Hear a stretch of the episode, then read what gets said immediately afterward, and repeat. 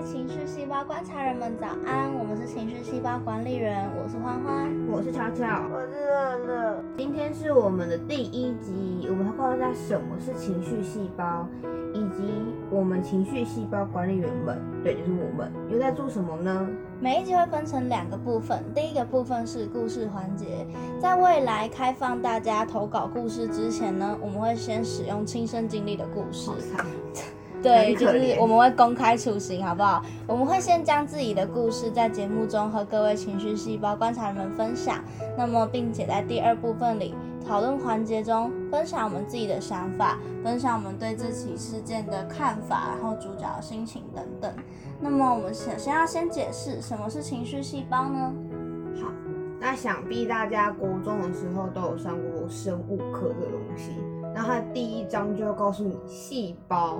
那我们人呢，身体里面有大概十万亿个细胞，细胞是构成生物体最基本的单位。正如情绪是构筑人整体状态的基本要件，所以我们认为情绪治愈人的状态，就像是细胞治愈生命体。然而，你感冒、你发烧，你会知道你要去看医生，你会知道你的细胞出了状况。但情绪呢，就是。可是也不一定吧，基本上就算细胞出了状况，你也不会第一时间发现，不然就不存在癌细胞扩散这件事情。不要做，不要做，不要做，收起来，收起来，收起来，收起来，收节目，收节目，好，各位晚安，拜拜。我们第一集到此为止，谢谢大家，晚安。超糟糕的，没有啦，好，但。例外嘛，但大部分的状态下你会发现是啦，会有一个很明确，比如长痘痘啊之类的。对，就是我很明确，我现在去看医生，医生我身体不舒服，医生就会很明确告诉我，哦，你就是肠胃炎，哦，你就是肠病毒，哦，你就是哦，你就是脑残这样，哦，你就是武汉肺没有。对，就是会有一个生理状态的话，会有一个很明确的告诉你你现在发生了什么事情。可是情绪的话没有，情绪就是哦我不开心，嗯，悄悄你为什么不开心？我不知道。对啊，我就不开心，我怎么知道为什么？所以我们做这个节目是想要把所有的情绪理清，就是知道我为什么不开心。那那个不开心的情绪最主要是因为什么？然后我们这是我们的目的。那开心也可以吧？可以啊，开心当然可以，因为我也会，我很开心。哎，为什么很开心？我也不知道。好强啊！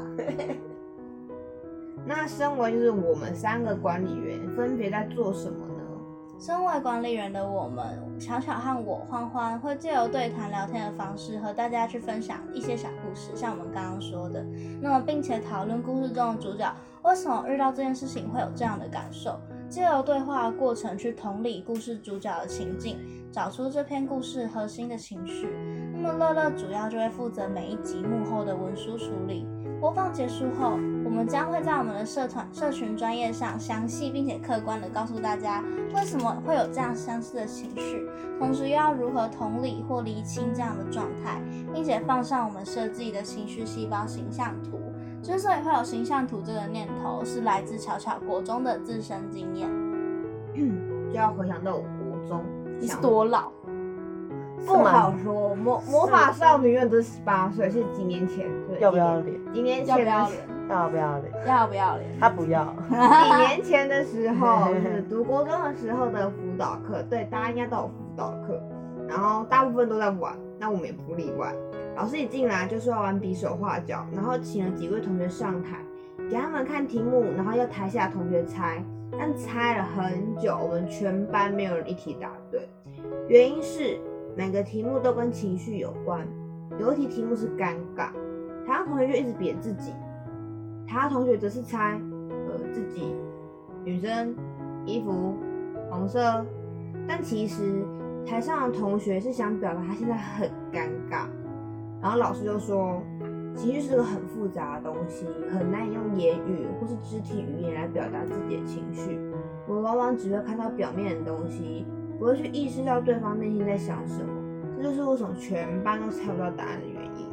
那如果按照你们老师讲的，只看得到表象的话，就找一个长得就很尴尬的人上去表演就好。你在说乔乔？哎哎，不好说。嗯嗯嗯，没有魔法少女就是可爱形象。没有你知道就是在你说出你是魔法少女的这一刻，整个场面都尴尬了。我不会啊，我们会啊，对啊我啊，不在乎。但重点是那一题，就是我国中的时候，就是上去的那个同学，他本身就是在班上是一个蛮尴尬的女生，就是蛮安静的。她也会自称是魔法少女，是是她不会，他不会，她很所以他的就脸皮比较薄一点，大概就是这样。她就是安静、乖乖、巧巧。所以尴尬是一个 M 字形，哎会产生尴尬的人就是脸皮极厚跟脸皮极薄的人会产生，你就是刚好是前者，没有吧？是鸡包那个吧？那你是极厚啊，哦哦，对吧？对吧？魔法少女，无话可说了，魔法少女。上去还是没有人猜到尴尬啊。是啦，好，那其实就是因为就有点像是我们在跟人家对谈的时候，当我感受到对方有一点点不对劲的时候，我只能知道哦，他好像有点不开心哎，可是那不开心是什么？多半时候我们都会猜哦，他是不是生气？他是不是觉得我讲这个他生气？可是我生气了，气什么？气我们少女是魔法少女？哈哈，我就是 那搞不好你这根本不是生气，这是恼羞成怒，这是恼羞，这跟生气就不一样你只。是被戳穿你不是魔法少女的身份而已。对，所以这就是我们这个节目要做到的事情。我们必须要去厘清，当你有这这样情绪产生的时候，到底它是背后是一个怎么样的东西，确更确切的实际上的东西是什么，而不是很模糊的我开心我不开心这样而已。那么。其听完巧巧的自身经验之后，我们就觉得情绪细胞如果形象化的话，会不会让大家更明白有这样的情绪时会有什么样的反应？这样的情绪通常会与什么东西相似？通常带有怎样的色彩？所以才会决定把情绪设计成一颗颗的细胞来发表，用比较轻松一点的图文方式来跟大家传递这样的情绪可能会长怎样。那希望透过这样的方式，可以帮助各位观察员了解同样的事情，每个人却有不同的情绪。因为我们认为，争执往往是因为双方不理解而产生。如果互相能同理，那就会更愿意站在对方的立场想，就不会各司己见，去为了一些没有对错的事情争吵。就像是各位观察员，你的咖喱会拌在一起吃，还是分开吃呢？我但拌在一起，我个人是分开啦。分开一票，分开加一，对，就是像我们就不能理解乐乐为什么会拌在一起吃。就不懂。对，没有啊，就像有一些人他这个东西拌在一起吃，但他别样东西就会分开吃，我们一样不能理解啊，谁在乎啊？反正啊吃的开心就好啊。